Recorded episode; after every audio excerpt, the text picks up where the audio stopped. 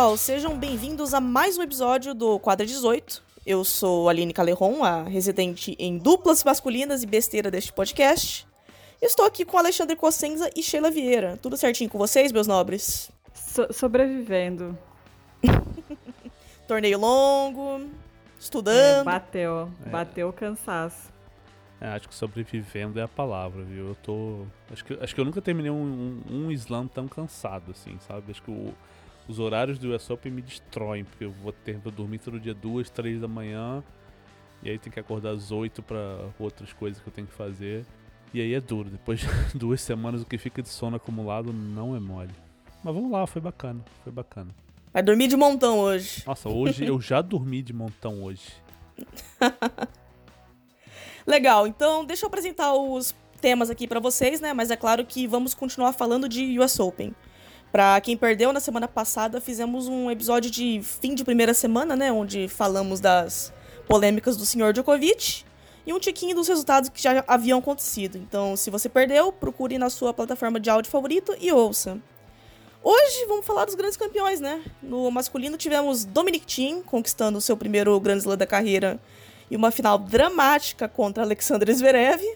No feminino, ela, Naomi Osaka, que com seus 22 aninhos enfrentou Victoria Azarenka e levou seu terceiro título de Grand Slam da carreira. Além de, é claro, a grande notícia do tênis brasileiro do momento, que foi Bruno Soares e Mate Pavic campeões do torneio, com o Bruno conquistando o seu terceiro Grand Slam de duplas masculinas e o sexto no total. A gente tem muito assunto para falar hoje, né? Muito pano para manga. Então, bora lá. Vamos começar diferente hoje. Começar com as duplas, falando de Bruno Soares.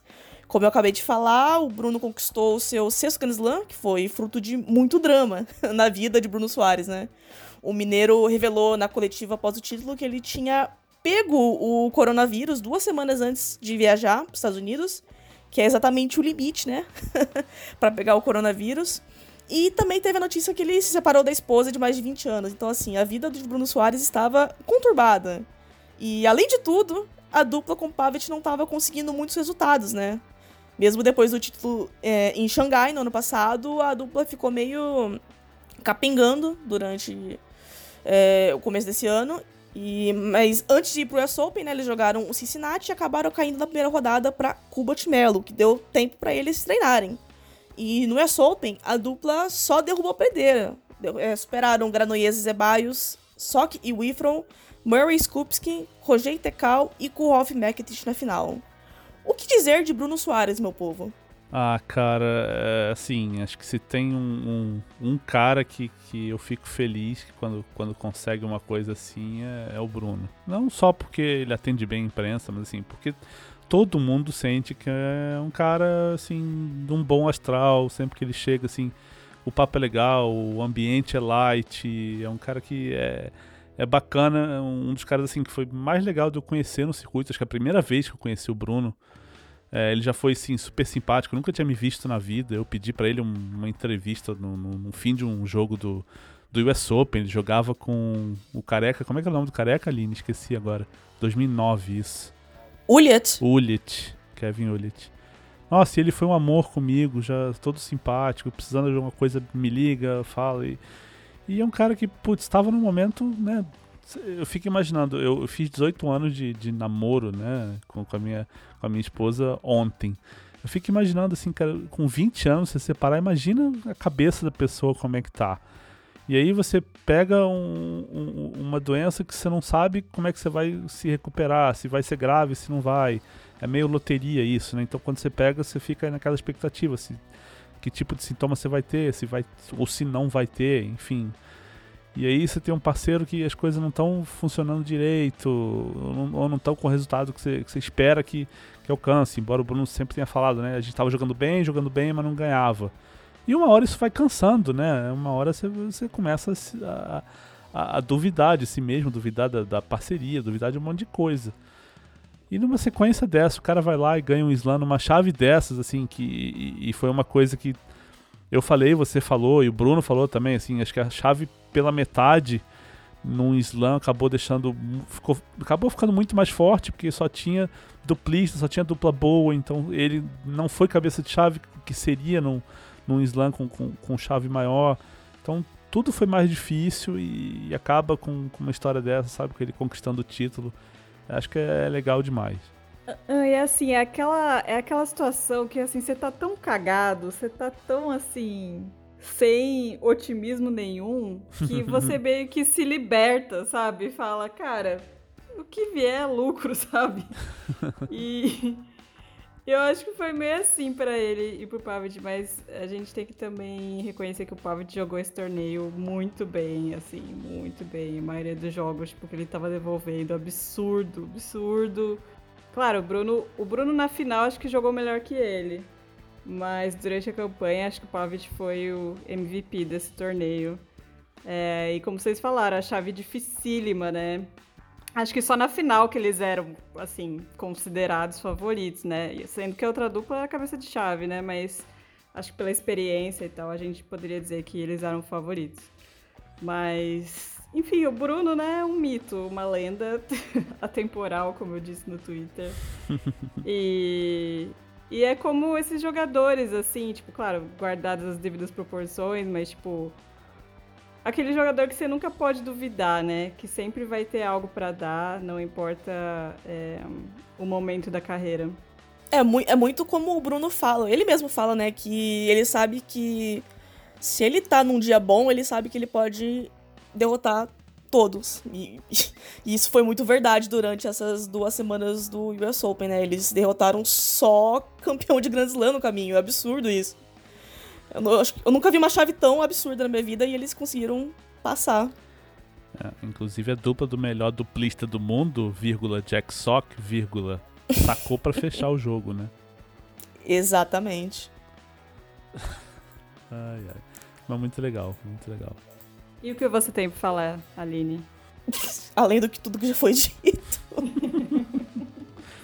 Alexandre deu um puta discurso bonito aí. O que, eu vou falar depois disso? Tá louco? Ai, desculpa, eu, fico, eu, eu, me emociono com o Bruno. eu, eu, eu realmente é, fiquei justo. Aline, no dia. Aline, não. você não vai perguntar Oi. nada, Aline?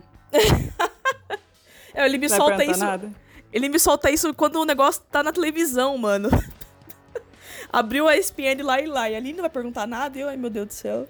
Não perguntei nada mesmo, Bruno. O pessoal já tinha perguntado, é que nem o Alexandre fez agora. Não posso fazer nada. Não, eu, eu, eu, raramente me emociono, assim, mas as coisas com, com o Bruno eu, eu, fico. Eu, eu, eu, vivo intensamente. Acho que a, a, última vez que eu chorei num, num jogo de tênis, ou depois de um jogo de tênis, foi aquela derrota na dupla, na, na Olimpíada. É, hum, nossa. Eu lembro que eu tava de madrugada trocando mensagem com ele. Eu não falei para ele, né? Mas eu tava chorando. Oh, incontrolavelmente em casa. O Bruno até hoje não sabe disso. Aí, revelações, quadra Revelações. Não, mas tá certo. Você é o nosso residente Bruno Soares aqui nesse podcast. O representante do fã-clube. Vamos, Bruno. Vamos de Dominico, povo? Vamos. Não queria, mas vamos, vamos. Ah, é, eu fiquei pensando em você também. Não, vamos, vamos fazer o quê? Vamos de Dominico, vamos de Dominic Thiem, o austríaco de 27 aninhos, que, que não é mais next gen, tá bom, gente? Vamos lembrar aqui. É, né? Já, pa já passou disso. Já tem alguns anos que ele não é next gen. é importante a gente lembrar. É, ele disputou a sua quarta final de Grand Slam, né? E conseguiu conquistar o seu primeiro título nessa edição do US Open. No seu caminho até a final contra o Zverev, o Dominico derrubou Munar, Nagal, não confundir com Nadal, Chilich, Alger Aliassime, Deminor e Medvedev. O que vocês acharam da campanha, da final e do título do Dominico, meu povo? Eu achava, como disse aqui no 418, que em algum momento ele ia sentir. Depois, da, obviamente, que ele virou o favorito pós-bolada do Djokovic. e de fato ele sentiu, mas é, na final Porém, é, ele conseguiu se manter ali, né? Mesmo com cãibra, mesmo com a perna sem dobrar, é, mesmo tendo saque quebrado quando sacava pro jogo, tendo que devolver saque lá de New Jersey. E, enfim, tudo que a gente viu naqueles últimos 40 minutos de jogo que foram meio surreais. Mas eu acho que ele aproveitou bem a chance. Não sei se foi um, um, torneio espetacular, assim, do time, né? A semifinal foi bem imponente, mas é curioso que o primeiro slam dele não foi Roland Garros, né? Porque, enfim, lá temos o porteiro do Enem, né? Que é o Nadal. Então, ainda bem que ele teve uma outra chance em outro lugar, né? E se ele perdesse, ele ia ser que nem o Murray, que ia perder as primeiras quatro finais de slam dele. Porém, ninguém se iguala a Ed Murray, gente. É isso que vocês têm que entender. Ninguém se iguala. Principalmente quando se fala de vice-campeonatos de Grand Slam. Temos um rei nesse quesito e tem que ser respeitada essa posição. Então, muito bem. Muito bem. Pro Dominico. Ah, eu tô feliz, eu gostei. Eu tava torcendo pra ele. Falei isso no, no episódio anterior, né? É, fiquei surpreso com a Semi. Eu acho que a Semi, a vitória em cima do Medvedev, assim, por ter sido do jeito que foi, ele, assim, anulou o que o Medvedev tinha de, de melhor para para oferecer. Eu acho que taticamente ele foi muito bem. Acho, acho que taticamente na final ele não foi tão bem, mas assim, tecnicamente também não foi, então uma coisa afeta a outra. Mas acho que a final foi na marra, foi, foi, foi bacana. Foi do jeito mais difícil, porque ele até falou depois, né, que tava nervoso no começo, que nunca tinha se sentido assim, não lembrava da última vez que tinha, tinha ficado tão nervoso num jogo. Mas encontrou uma maneira ali de, de, de, de entrar na partida, de equilibrar, e acho que, acho que o grande mérito desse, dessa final é esse, de ele ter ficado ali procurando alguma coisa, tentando se achar, tentando se encontrar é, tentando se recompor. E, e, a coisa acabou dando certo no final. O Zverev deu uma mãozinha, né? As pessoas estão falando, ah, porque o Zverev amarelou, o Zverev ajudou. Ah, não gosto muito dessa, de colocar as coisas dessa maneira. Zverev sacou para fechar e fez um game ruim, mas o Tim também fez vários games ruins né, na partida, então acho que no final... Os dois oscilaram muito, né, durante é, o jogo. É, acho que no fim das contas as coisas se equilibraram, tanto que terminou num tie break de quinto set, que virou em 3-3, depois virou em 6-6, então foi tenso mesmo, foi dramático. Acho que foi um, uma final que tecnicamente não foi espetacular, mas ela teve elementos bem bacanas de, de drama, de equilíbrio, de, de oscilações e nervos. Acho que hum, não faltaram elementos para fazer um negócio legal. É, o que pegou pro Zverev foram as duplas faltas ali no tie-break, né? Aquilo ali. Ele ainda conseguiu recuperar depois, mas. Na pesa, que, né? Sei lá, acho que deu, deu um ânimo pro time, assim, mentalmente, eu acho. É, o cara tá com cãibra. Ele saiu um mini break atrás. Não tá conseguindo apoiar a perna para bater o backhand. Tava só no slice ali. E aí você ganha um ponto de graça aqui, outro ali, você começa a acreditar que dá, né? Ah, eu posso dar minha opinião de fã de Zverev, né?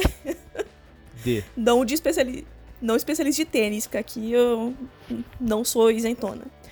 É, putz, foi de cortar o coração, né? Caramba, ver ele perder uma final desse, desse jeito, desse modo, com o físico e o mental morrendo. Deu para ver que ele começou a entrar em desespero ali no meio, no meio da partida, o cérebro dele pifou. E ele começou a jogar extremamente conservador numa situação em que não, não pedia isso.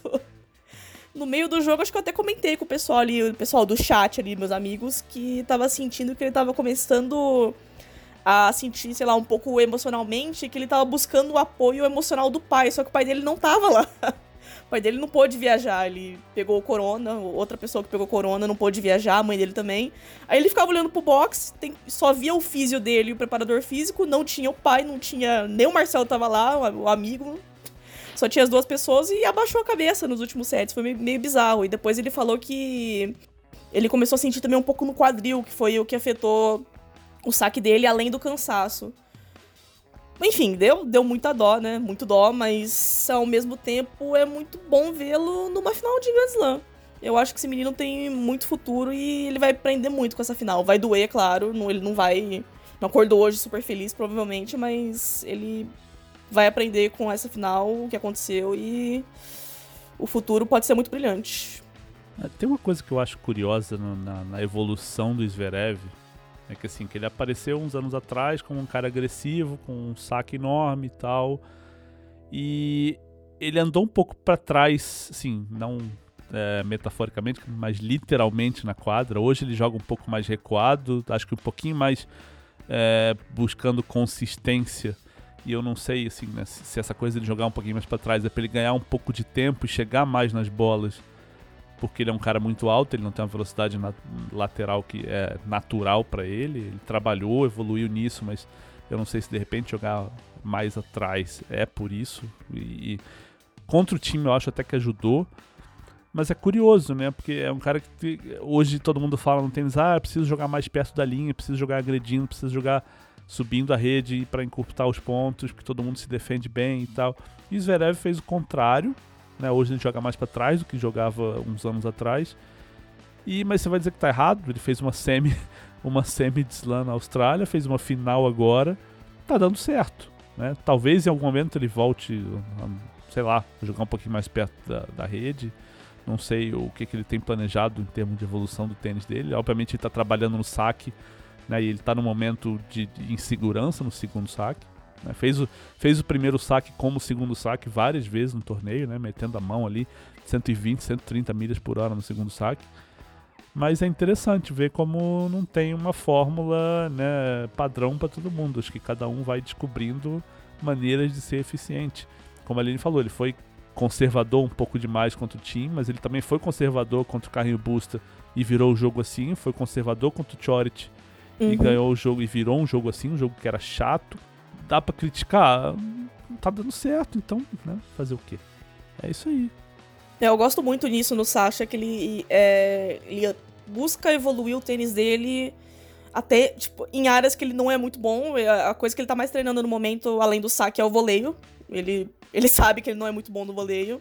Ele anda treinando nisso, dá pra ver nos jogos. Não, é, ele voleou sac... muito melhor nesse torneio, né? Ele fez, um, ele fez um jogo contra o Murray de Cincinnati que ele voleou muito mal. Sim. Mas no US Open ele foi muito bem a rede, né? Sim. É, é, é nítido a evolução que ele tá tendo e eu gosto muito de ver isso.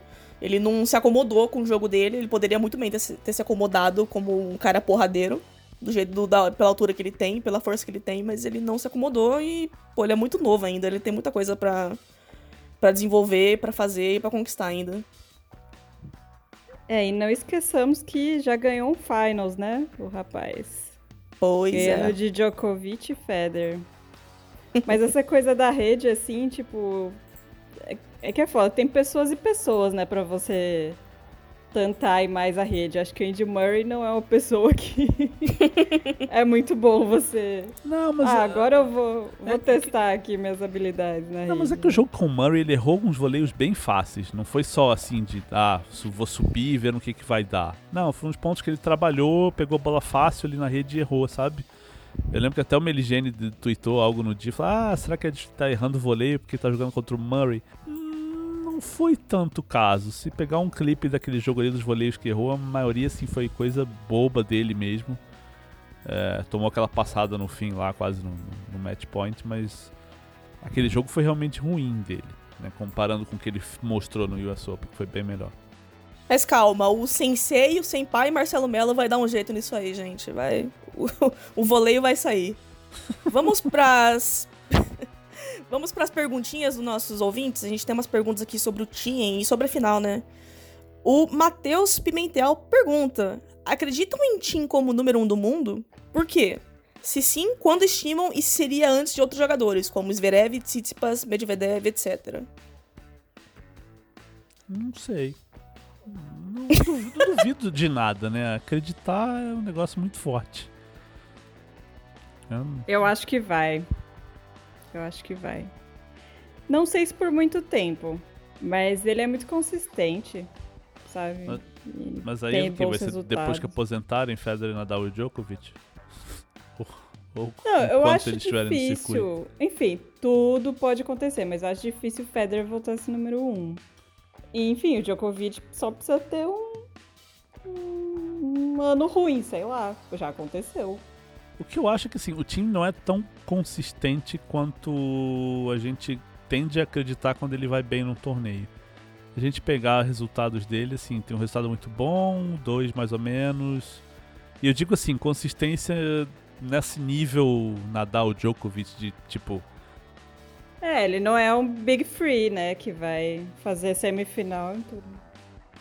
É, eu tava até olhando ontem, assim, ele, ele só ganhou torneios em semanas seguidas uma vez na vida. Foi em 2015, acho que ele ganhou o Mag Stad. É, uma coisa assim. Depois nunca mais, assim, ele nunca fez dois, dois Masters ou dois 500 seguidos.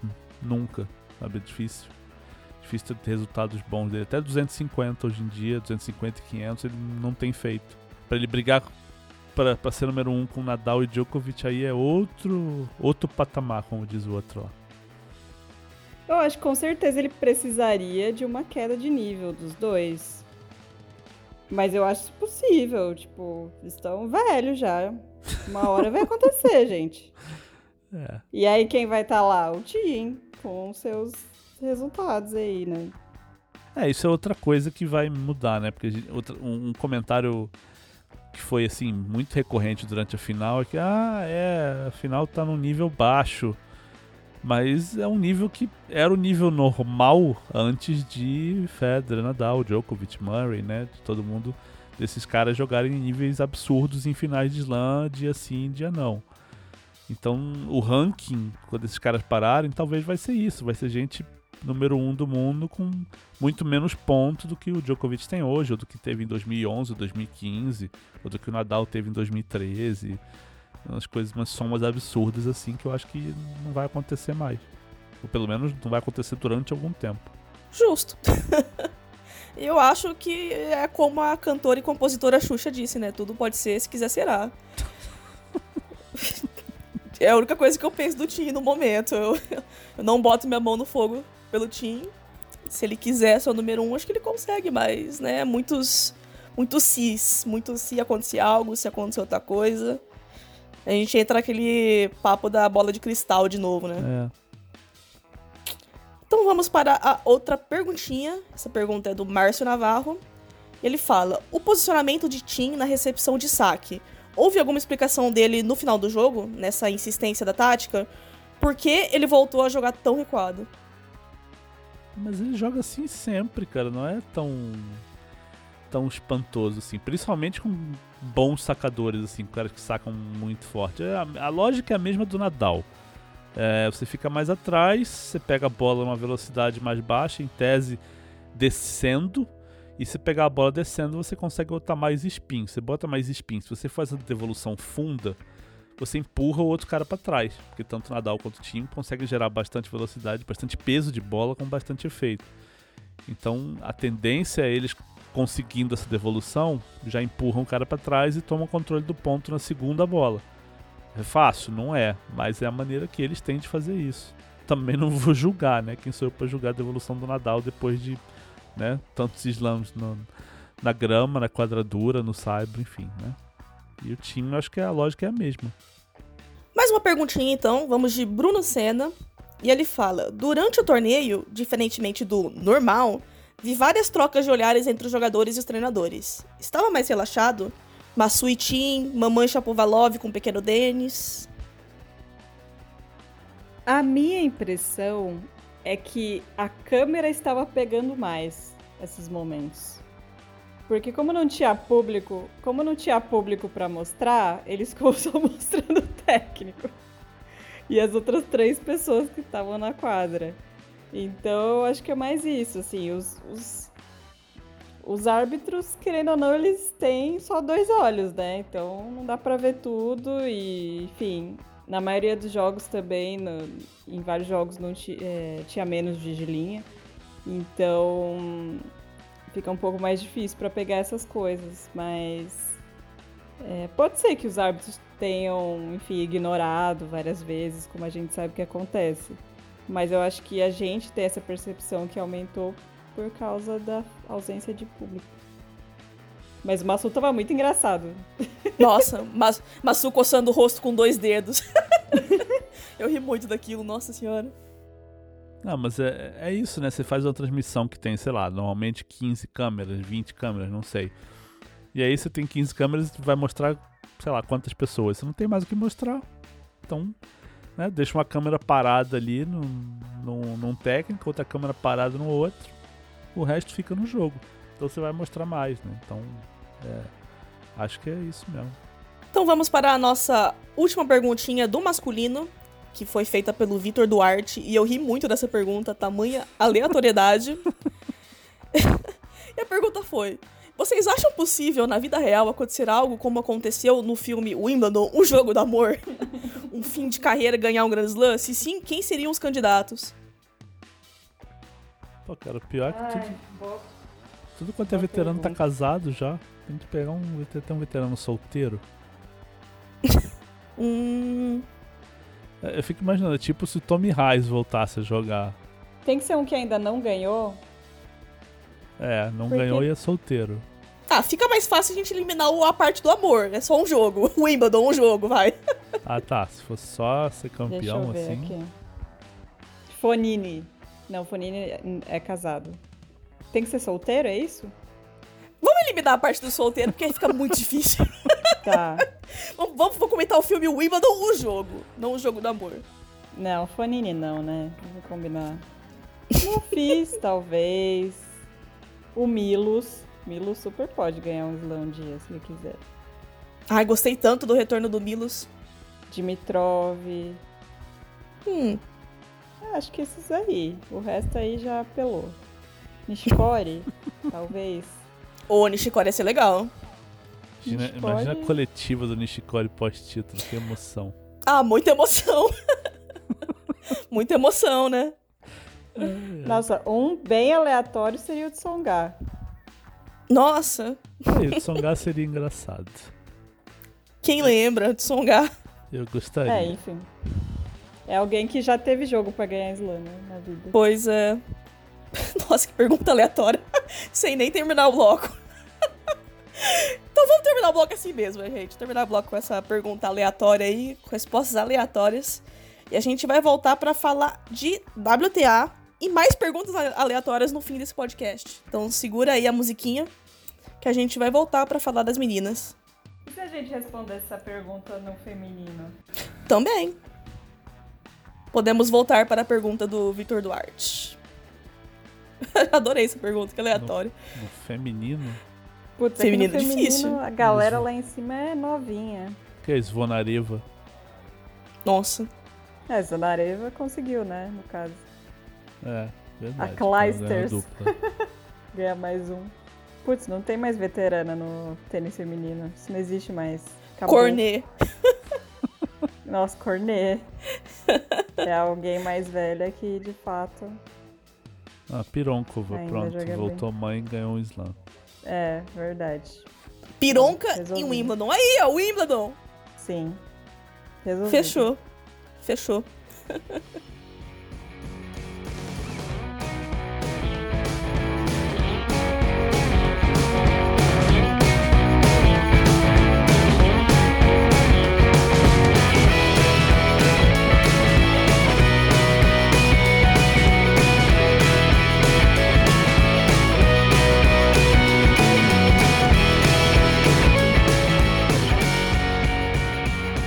Estamos de volta para falar de WTA. Vamos de feminino. A japonesa Naomi Osaka conquistou seu terceiro título de Grand Slam ao derrotar Vitória Azarenka em 2 sets a 1. A Osaka, né, que foi o grande nome dentro e fora das quadras nessas três semanas de torneios nos Estados Unidos, colocou a cereja do bolo com o troféu do US Open após uma campanha que contou com vitórias sobre Doi, George, Kostiuk, Kontaveit, Rogers e Brady. E aí, pessoal, vocês gostaram da, da Osaka, do resultado? Da final? Gostei muito da final. Acho que a Sheila não gostou muito, não. Ah, gostei, sim. Tipo, eu adoro a Osaka. Só sempre apoiando e a favor. Claro, preferia que fosse a a Azarenka pela, é, pelo comeback, porque a Vika não vai ter muitas chances, né? Mas não fiquei triste, não. Ah, eu tinha um texto tão legal pro título da Vika. Eu fiquei triste. Mas assim, né? Acho que merecidíssimo o título da Osaka. Acho que ela. Quando ela tá jogando o tênis dela, ela sobra. né? Ah, a chave foi mais fácil que o normal. Foi. Mas ganhou de quem precisava, ganhou de quem apareceu. Ganhou uma semifinal da, da Brady que foi dura, porque as duas estavam sacando muito. Teve pouquíssima troca. Foi um jogo com margem muito pequena para para instabilidade e ela sacou muito bem quando, quando precisou. Ela teve aquele teve um probleminha com tosse ali que quando ela tá, tá nervosa o, o tosse vai para lá, vai para cá, ela pega e, e, refaz o saque e tal. Né, aconteceu no fim do jogo contra Brady, mas ela confirmou o saque, fechou, ok. Aconteceu um pouco contra a Vika também. Mas acho que é a única coisa um pouco instável dela nesse torneio, né? Ela foi bem bem irregular, até os jogos que ela se complicou ali, acho que o jogo com a Kostilk acho que foi muito mais por ela ter não jogado tão bem o segundo set do que do que pela Kostilk ter feito uma partidaça. Kostilk até sacou para fechar, foi quebrada ali, deu uma deu uma tremida no, no fim do segundo set, mas a Osaka ajudou. Mas assim, sempre que ela precisou, sempre que o momento foi importante, ela estava ali acertando um saque, uma direita, ou se defendendo muito bem, fazendo a outra jogar. O jogo dela está muito bem amarradinho, ela sabe muito bem o que fazer em quadra. Quando funciona, tá muito difícil ganhar dela. É, e na final ela tava numa situação ali que pra largar a mão era dois palitos, né? Pois é. Tá. Mas mas ela acreditou e, enfim, jogou muito bem no terceiro set. E eu concordo com a Alexandra, assim, quando tudo tá funcionando, ela é uma jogadora muito completa, né? É. E, enfim, afinal, contra a Vika, que também é uma tenista muito completa, mas tem um pouquinho mais de buracos que você pode explorar, né? Agora, ela, quando tá entrando e tá dando tudo certo, é muito difícil, né? O saque dá certo, o forehand, o backhand, tudo. E ela também, assim, você percebe quando ela tá nervosa, enquadra, mas ela também não é aquela jogadora que tem o risco de desmoronar, sabe? Totalmente, tipo Sabine Lisicki, assim. Uhum. Enfim, essa menina é incrível. É, não, eu acho muito interessante o jogo dela, assim, que as bolas de fundo dela andam muito, mas quando ela precisa ser um pouquinho mais consistente, ela consegue abaixar e jogar em 80, 75% da potência, trocar a bola, até calibrar e voltar a acelerar, sabe? É uma coisa que faz muita diferença quando o jogo fica um pouquinho complicado, quando tem uma adversária que está errando menos. Acho que contra a Vika ela fez um pouquinho disso para voltar ali no segundo set, ela estava um set uma quebra atrás. E aí quando a coisa encaixou, ficou muito difícil para Vika. E olha que a Vika vendeu caro, porque ela lutou, ela ficou ali no jogo, devolveu a quebra no, no fim do terceiro set e, e, assim, ela brigou muito, mas não deu. É, eu gosto assim, além, obviamente, além do jogo, que nem vocês falaram, uma menina que é muito interessante, eu gosto muito também do lado dela da personalidade, né? Que ela coloca agora, né? Isso, na, verdade, na verdade, isso é muito recente dela, mas ela acho, ela, ela, acho que ela percebeu que ela tem a plataforma para isso. Teve a questão das máscaras, né? Que ela usou máscaras diferentes é, em cada um dos sete jogos que ela fez. Foram sete nomes de sete negros vítimas de violência policial dos Estados Unidos. É, eu gosto que ela tá muito engajada, eu gosto que ela tem noção é, do poder da plataforma que ela tem. É, eu acho que muito, tem muito pouco tenista que fala qualquer outra coisa além de tênis nesse esporte, que eu acho um pouco bizarro, porque, sabe, as pessoas deveriam falar de mais coisas. É uma coisa que eu busco nas pessoas, ter personalidade, acho que até por isso que eu gosto mais de duplas do que de simples, é porque as pessoas falam de coisas mais normais, as pessoas têm mais personalidade, e eu gosto muito de ver isso na Osaka. Fora que também é uma japonesa, né? Já acalenta o meu coração nipônico. Não, eu acho que é uma coisa que a geração dela tende a, a desenvolver.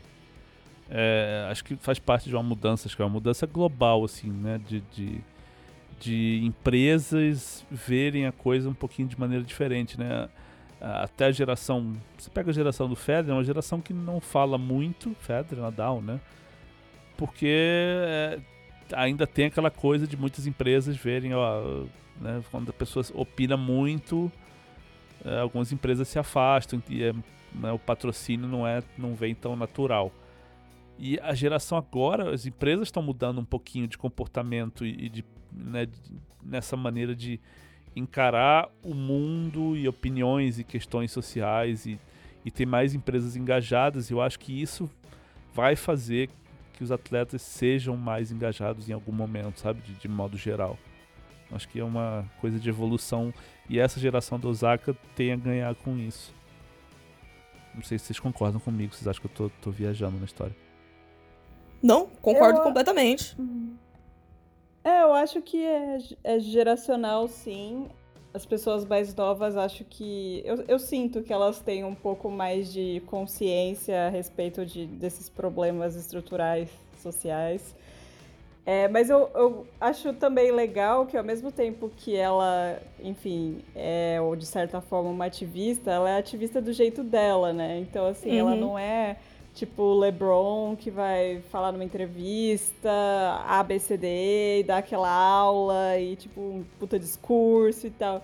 Ela simplesmente assim, ela usa máscara com nome, se pergunta, ah, o que, que você quer falar com isso? Ah, como você recebeu essa mensagem? Tipo assim, ela eu acho que cada um tem o seu estilo. Não é, não tô dizendo que o estilo dela é o certo, mas é também um jeito de você chamar atenção para a causa, sendo uma pessoa mais tímida, uma pessoa que, enfim, não é uma super especialista e leu 40 mil livros sobre o assunto, mas que tem consciência e empatia. Então, enfim, eu acho isso muito legal nela também.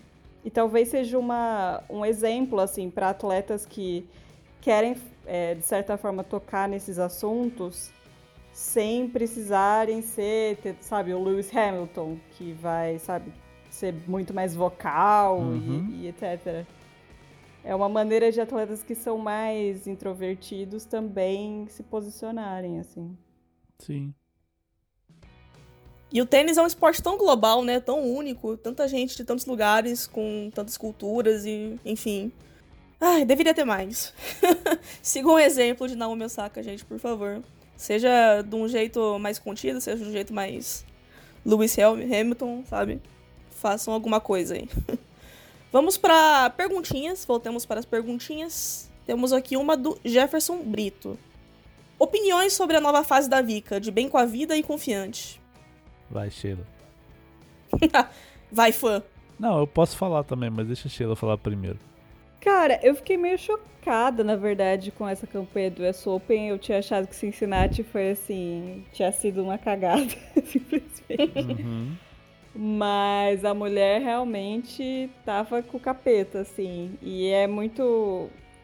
Sei lá, para mim o tênis da Zarenka é um negócio que eu fico muito chocada, assim. A maneira como ela angula aquelas bolas.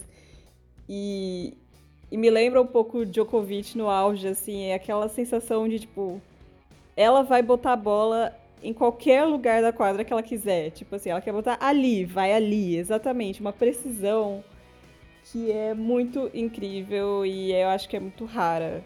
E eu fiquei muito feliz que ela pôde jogar com a Serena, enfim, conseguiu ganhar da Serena mesmo começando mal a partida e tal. É, acho que é um momento especial porque ela não tinha ganhado da Serena em Grand Slams ainda. E acho que fica um gosto, né? Pela, um gosto amargo de perdeu a última chance que, que tinha. Só que nunca se sabe, né?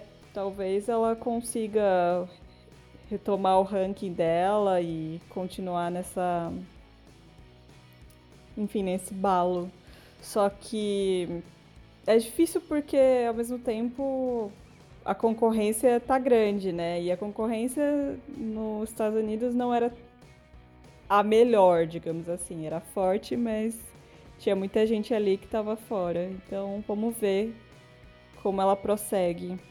O que eu gostei da, da campanha e da, das entrevistas da Vika no US Open foi como ela falou sobre o ego como ela jovem, ganhava, né, ganhando tudo, brigando por todos os títulos, como tinha um ego inflado, digamos assim, ela não usou essa palavra, isso eu que estou usando, mas como o ego dela era grande e como ela teve de né, encolher e, esse ego e, e, encarar o circuito de outra maneira, e, né, com, com outros olhos e, e, em outra posição, né, longe da longe não é a palavra, mas assim fora do, do, do grupinho que compete por título toda semana, sabe? Ela era a, a, aquela correndo por fora ali, quase sempre, pegando umas, pegou várias chaves duras, tomou muita primeira rodada, segunda rodada.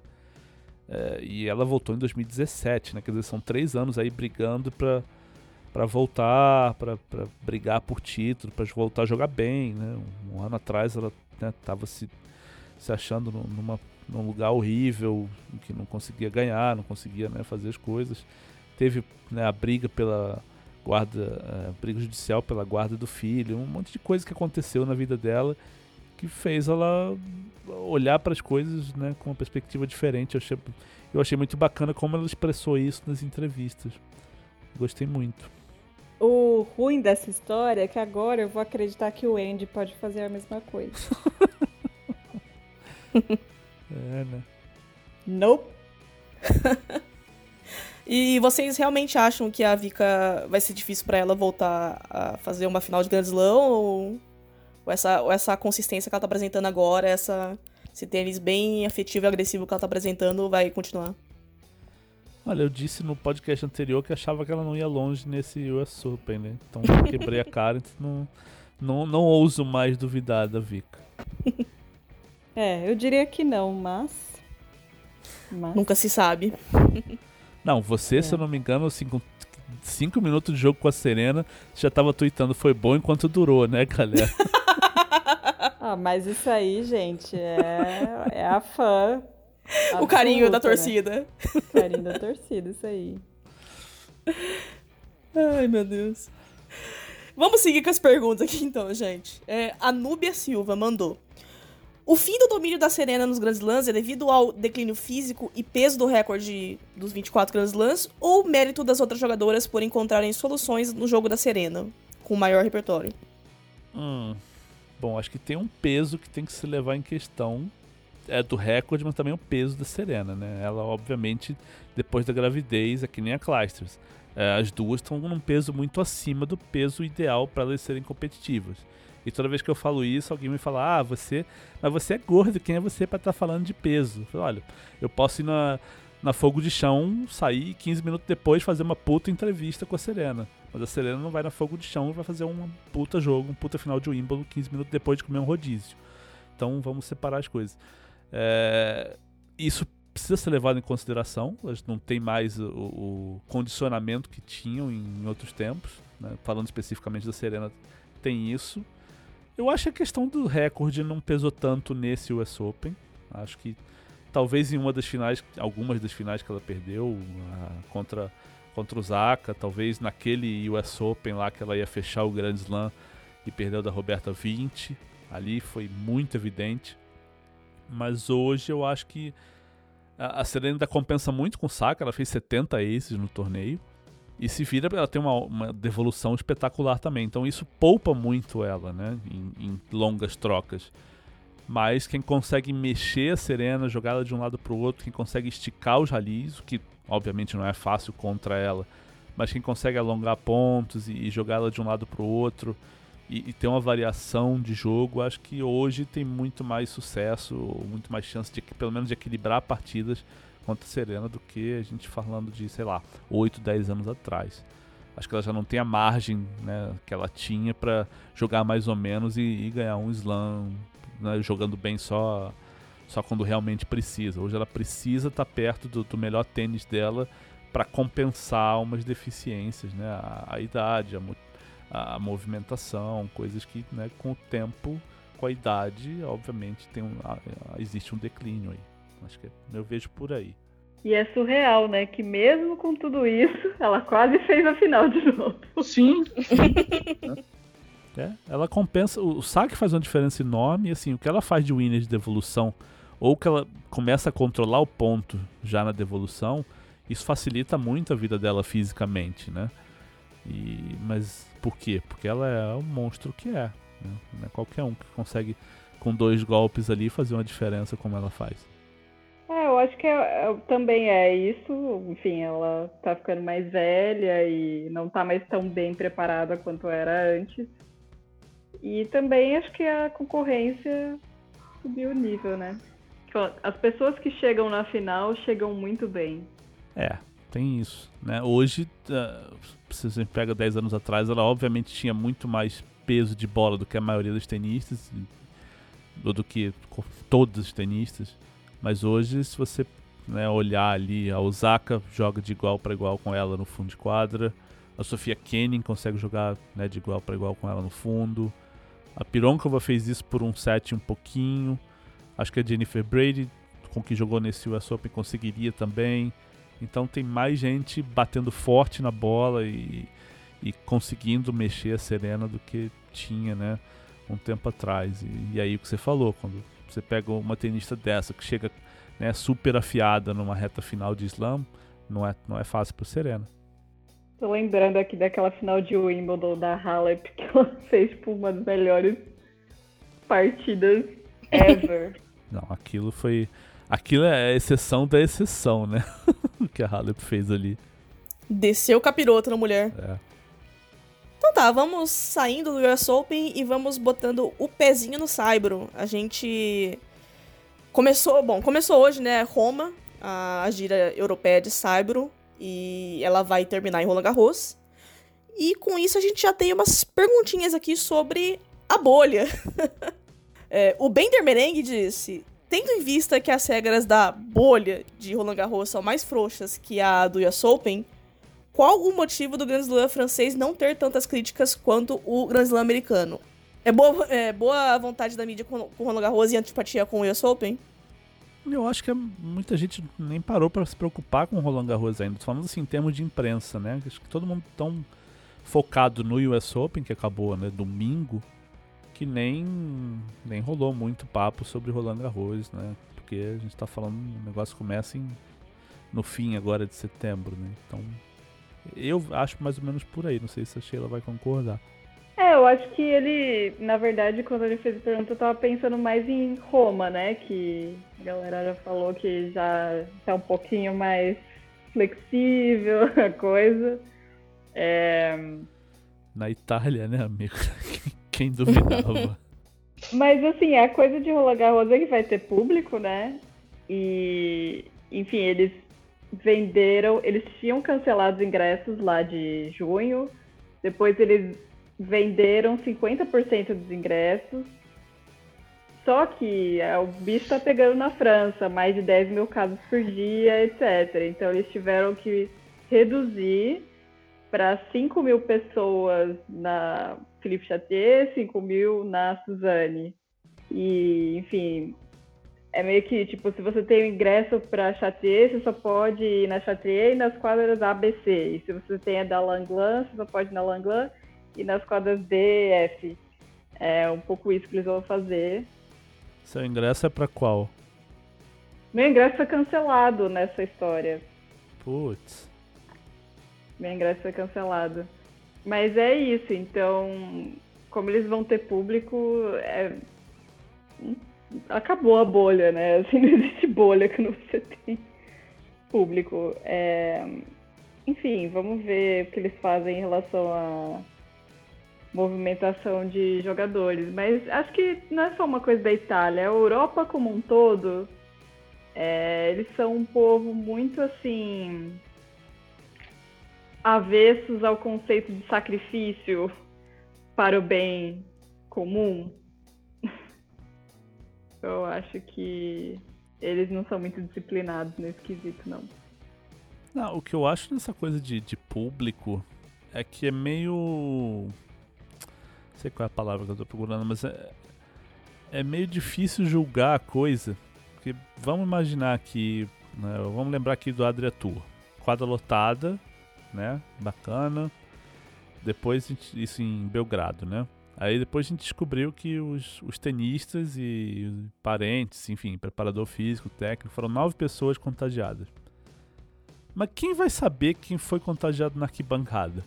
É, você pode dizer, ah, apareceram 500 pessoas que estiveram no, na, no Adria Tour e apareceram Covid depois. Também não dá para provar que os caras foram contagiados lá. Então, você bota a gente na arquibancada, beleza. Semana que vem, se aparecer os caras com Covid, como é que você vai provar que foram né, contagiados no seu torneio?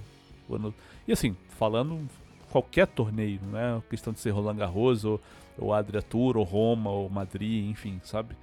É uma coisa meio doida isso, porque você abre e aí seja o que Deus quiser. Então, todo mundo tá fazendo assim. Né? Então, Alguém vai processar o, o, dono do torneio, os patrocinadores, alguma coisa? Não, não vai, porque vai provar, né? Legalmente, juridicamente, isso é não tem, não tem saída. É, eu não, eu não li isso nos comunicados de Roland Garros, mas eu acho bem possível, ou talvez provável, que Roland Garros faça um tipo de contact tracing, de todo mundo que entrar preencher o formulário, ah, esse é meu telefone, esse é meu endereço, porque na Europa, quando eu estava lá em julho, eles estavam fazendo isso, nos restaurantes, por exemplo. Todo lugar que você ia, você tinha que botar seu nominho, seu telefone, e para caso alguém descobrisse que alguém é, ali naquele, naquele lugar tinha coronavírus naquele dia, eles vão te ligar e te avisar. É, mas isso, claramente, quando você está falando de 5 mil pessoas, é um pouco mais complicado, né? É, imagina que, sei lá, um restaurante movimentado tem o quê? 500, no máximo mil pessoas por dia. E olha é, lá. Tá com restrição, então é menos que isso ainda. É, pois é.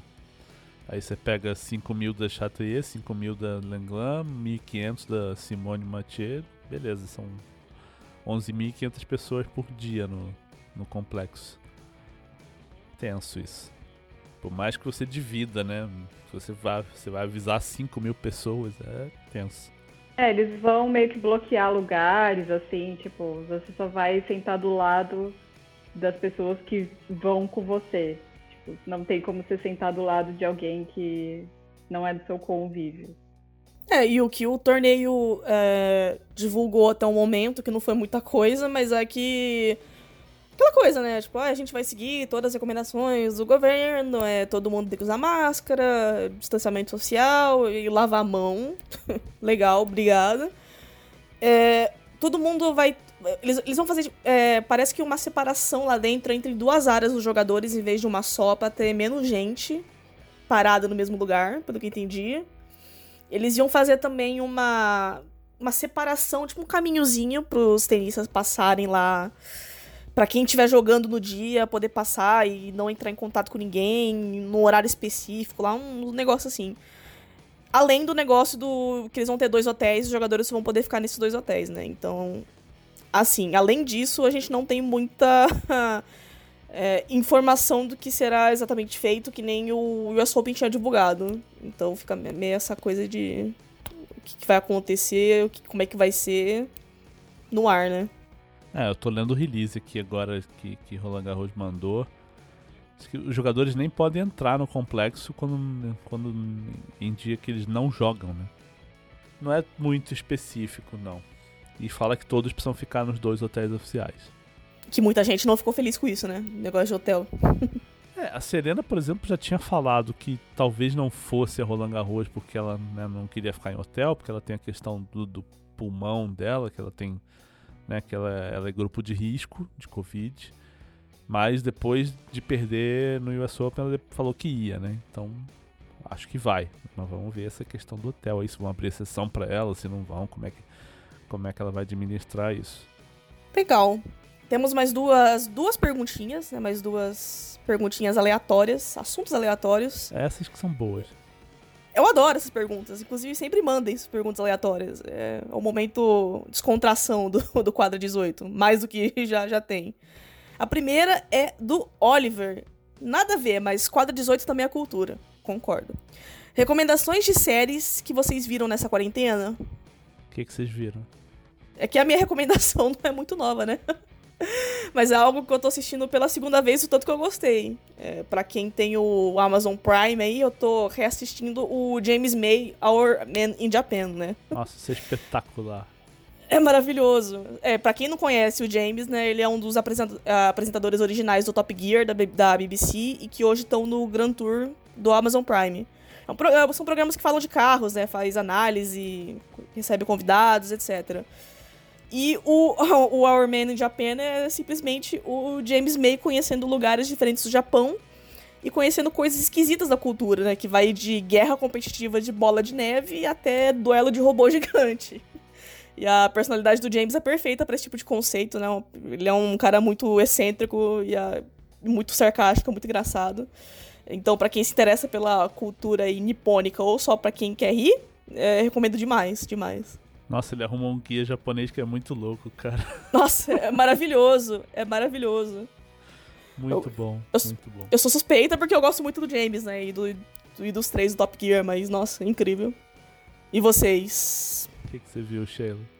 Bom, esse ano teve uma temporada da minha série favorita, né, que é Better Call Saul. É, eu vi The Morning Show, que é um programa da Apple com a Jennifer Aniston, a Reese Witherspoon e o Steve Carell, que é bom, assim, não achei uau espetacular, mas é interessante, é sobre, enfim, assédio e jornalismo, televisão.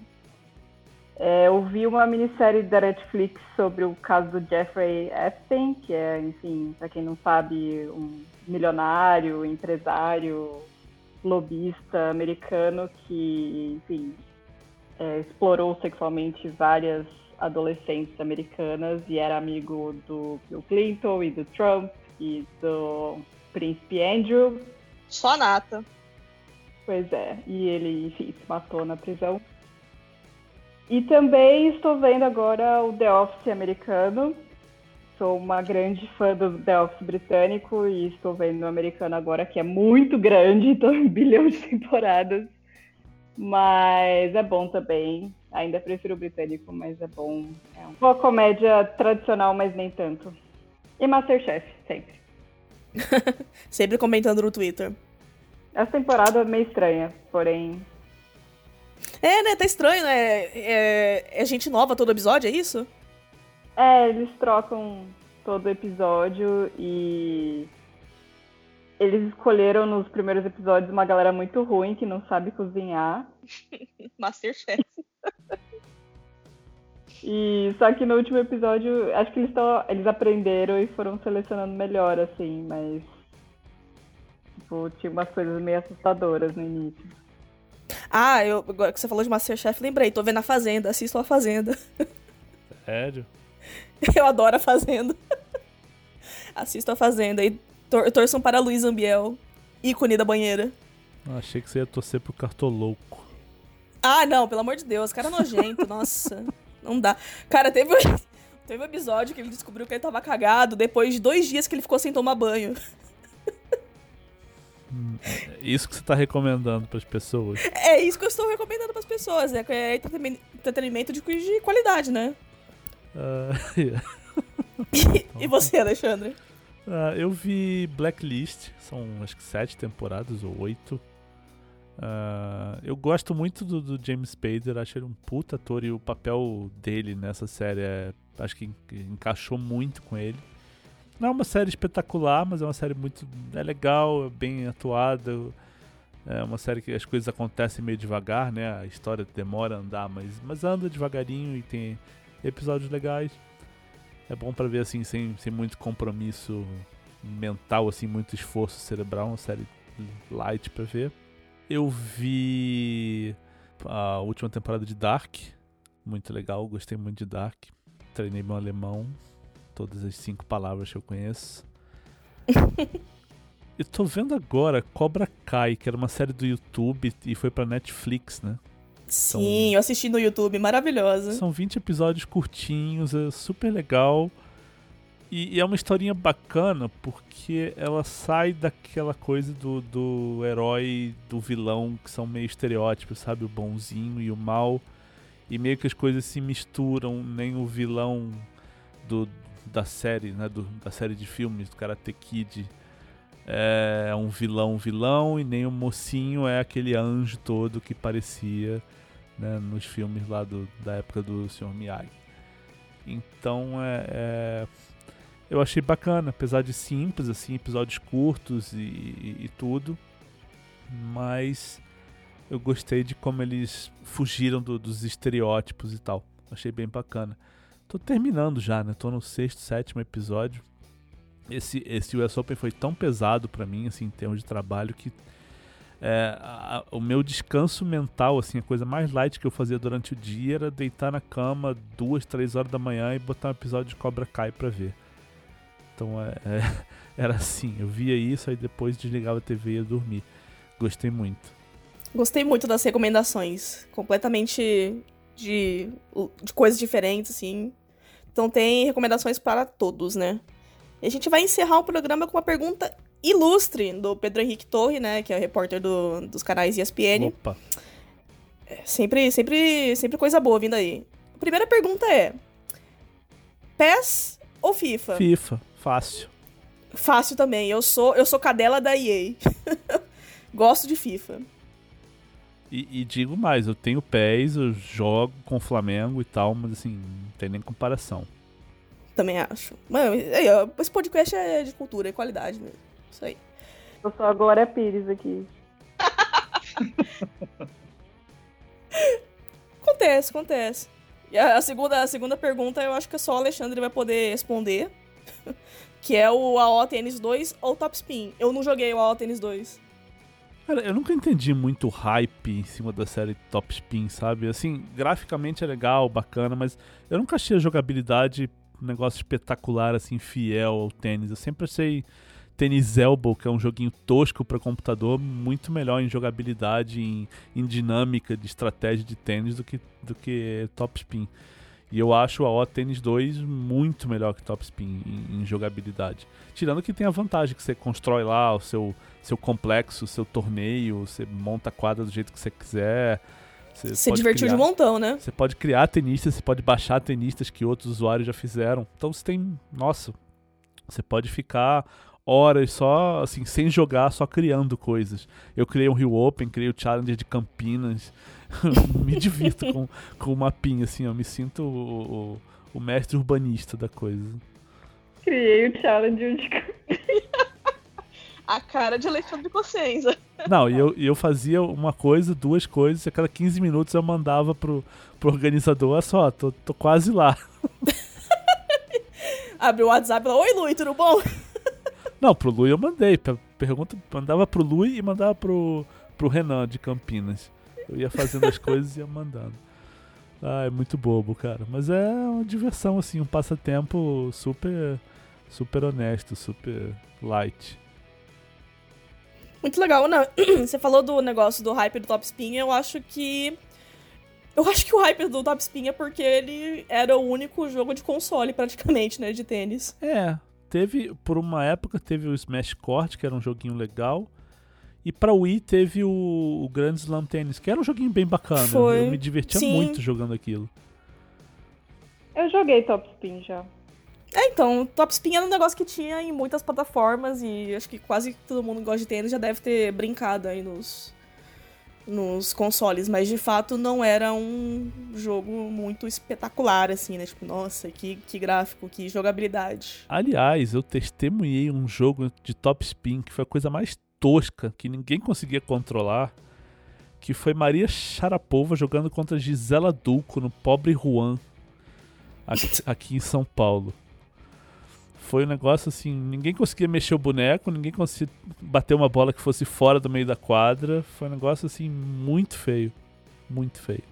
Eu já, eu já falei aqui nesse podcast mais de uma vez que o meu jogo favorito de tênis é Mario Tênis, né? Então, assim, larguem essas coisas aí, vão jogar Mario Tênis, gente. Tem até o modo, o modo motion ali, que é maravilhoso. Você chegou a jogar aquele Hot Shots Tênis? Hot Shot Tênis? É, era uma série que tinha Hot Shots Tênis e Hot Shots Golf.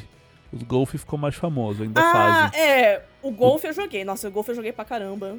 O tênis eu não lembro. É, o do tênis não, não teve vida longa. Mas era divertidinho, era bobinho, mas passava o tempo. Esses joguinhos mais, bo mais bobinhos assim de tênis, acho que pra mim são os melhores. eu, eu, eu não peço gráficos bons, eu peço jogabilidade boa, sabe? Pois é. Eu lembrei agora, não sei porquê, da, a minha irmã gosta muito de videogame, minha irmã do meio. E eu lembro que ela, nossa, sei lá, 92, ela jogava um que era tipo meio Atari, assim, a bolinha assim, tuk, tuk, tuk. 92. Você pegou essa época, ela... Nossa, era muito. Não, em todas as épocas de videogame que eu sempre fui gamer viciado, assim, especialmente em, em jogos de esporte. Mas 92 eu não lembro agora o que, que tinha especificamente. Depois eu pergunto pra ela qual era o nome desse jogo. Mas era muito arcaico. Ah, eu sou muito fã desses jogos arcaicos de tênis. Tem o, o, o que chama tênis, né? Que é um nome super, é, sabe, diferente. que a Nintendo lançou pro, pro NES, pro Nintendinho. Que era uma coisa super arcaica também. E eu sou apaixonada pelos gráficos. É tão bonitinho, tão 8-bit. Nossa. Maravilhoso. E esse foi o nosso bloco eSports do Claro 18. Esportes são esportes. Exatamente. Cara, você sabe que me incomoda essa discussão, cara? Porque assim, me incomoda a raiva que as pessoas têm quando alguém diz que não é esporte. Porque assim, ah, tem alguém jogando Dota 2 ou League of Legends ou qualquer coisa. Falar que é esporte dá um status pro negócio. Isso é, é engraçado que eu não consigo ver a coisa assim, sabe? Eu entendo, mas eu acho muito louco, assim, é um apego que é, sabe, forte e, sei lá, pra mim é desnecessário. É tipo, eu, eu brinco muito com o Rafa Lopes, meu amigo que é comentarista do, da Globo, né, ele tá comentando Fórmula 1 ultimamente, e eu sempre faço essa zoação com ele. Falei, vem cá, Fórmula 1 é esporte por quê? O cara tá, o cara tá sentado, não se mexe, não sei Pura pilha minha, eu adoro Fórmula 1. Mas assim, é, é esse tipo de raciocínio que eu, é, é aqui que eu queria chegar. Eu adoro Fórmula 1. Se alguém chegar para mim e falar, ah, Fórmula 1 não é esporte, foda-se. Eu gosto de ver, eu tô cagando se é esporte ou se não é. É uma corrida, eu quero ver, é bacana. E acho que se eu, se eu jogasse League of Legends ou Dota ou qualquer outra coisa dessas, pra mim ia ser a mesma, mesma coisa. Ah, você não acha que é esporte? Dane. Se eu gosto, vou jogar, paciência, sabe? É um rótulo, as pessoas se apegam a um rótulo com uma força e, e, tipo, que diferença faz se é, se não é? Se você gosta, bacana, vai lá jogar, se diverte. Eu penso assim. Sim. Isso me lembrou de uma aula que eu tive com a Katia Rubio de psicologia do esporte, que ela jogou a pergunta: xadrez é esporte? Ah. A galera quase se matou. É uma boa pergunta. a galera quase se matou. É outro esporte polêmico aí, né? Acontece, acontece. Mas... Não, mas é realmente pra... não faz diferença nenhuma. E antes de ser chamado de esporte, o pessoal chamava de competitivo, né? Tipo, eu tô jogando no competitivo e ponto. É a mesma coisa. Não, mas não é muito louco isso, assim. Eh, e falando assim Sim. de modo mais geral, assim. Como as pessoas têm uma necessidade de que, ah, eu quero que a minha opinião prevaleça. Calma, gente, você tem uma opinião, o outro tem outra, acabou. É, hoje, Mas eu acho que é... também é um. É tipo. Se eles quiserem, os esportes, quiserem um dia fazer parte da Olimpíada, eles têm que primeiro ganhar essa batalha, né? Eu acho que é um pouco isso também. Que não é o caso do automobilismo nem do xadrez. É, o COI já meio que derrubou essa, essa tese, Sim. né? Assim, porque aí eu concordo até com que o, a linha que o COI adotou, que é tipo. Esporte pode ser esporte se for sobre games de esporte. Né? Porque você faz o, Se for um game de surf, um game de golfe, um game de FIFA, PES, beleza. Agora, se é um game de soldadinhos matando outros em algum lugar, se for, sei lá, é, Counter-Strike. Aí, desculpa, aí não é esporte. Eu, eu vou meio por esse lado aí. Eu, por exemplo, adoro ver corrida de Fórmula 1 no, do, do F1, né? Do, do, do, game. As corridas são muito legais. A minha irmã jogava esse aí também. É, então. Mas é, é, muito louco isso. Pessoas querem que suas opiniões prevaleçam. As pessoas se apegam muito a esse contato, esse, esse conceito do formador de opinião. Ah, porque você tem não sei quantos seguidores, você é formador de opinião. Às vezes falam isso pra mim, né? Coitado, eu tenho, sei lá, 10, 12 mil seguidores. Eu falo, cara, eu não tenho pretensão nenhuma de formar a opinião de ninguém. Eu tô usando o Twitter para compartilhar minha opinião. Se você vai concordar, se você não vai, fica para você. Desde que você não venha me xingar porque você discorda da minha opinião, discorde à vontade. Até porque, né, jornalista, que gabarito que a gente tem para formar a opinião dos outros? Mas não é. E assim, tem jornalista que se acha, né? Mas tudo bem, isso é, essa é outra discussão. Conheço vários. É, pois é. Mas é, é, o meu raciocínio vai por aí, sabe? Bom, e é com esse devaneio que começou num, num, no, no, no PES ou FIFA e terminou nisso, que a gente vai encerrar o programa de hoje. Mais alguma coisa, gente? Não, né? Não. Não, tá ótimo. Vai ter três horas esse programa. Mas é um dos programas mais uh, divertidos de gravar são esses. São com as perguntas aleatórias que vocês mandam, com a participação. E espero que vocês consigo participar com a gente aí na próximo, na, na- no próximo episódio, que eu não sei quando vai ser. Talvez antes de Roland Garros. É, continua mandando perguntas relevantes, essas são as boas. Exatamente. Só isso, então. Alguém quer dar o tchau? Alguém quer dar tchau? Eu dou tchau. É, vamos dar um tchau conjunto. Tchau. Então tá, tchau, gente. Até o próximo episódio.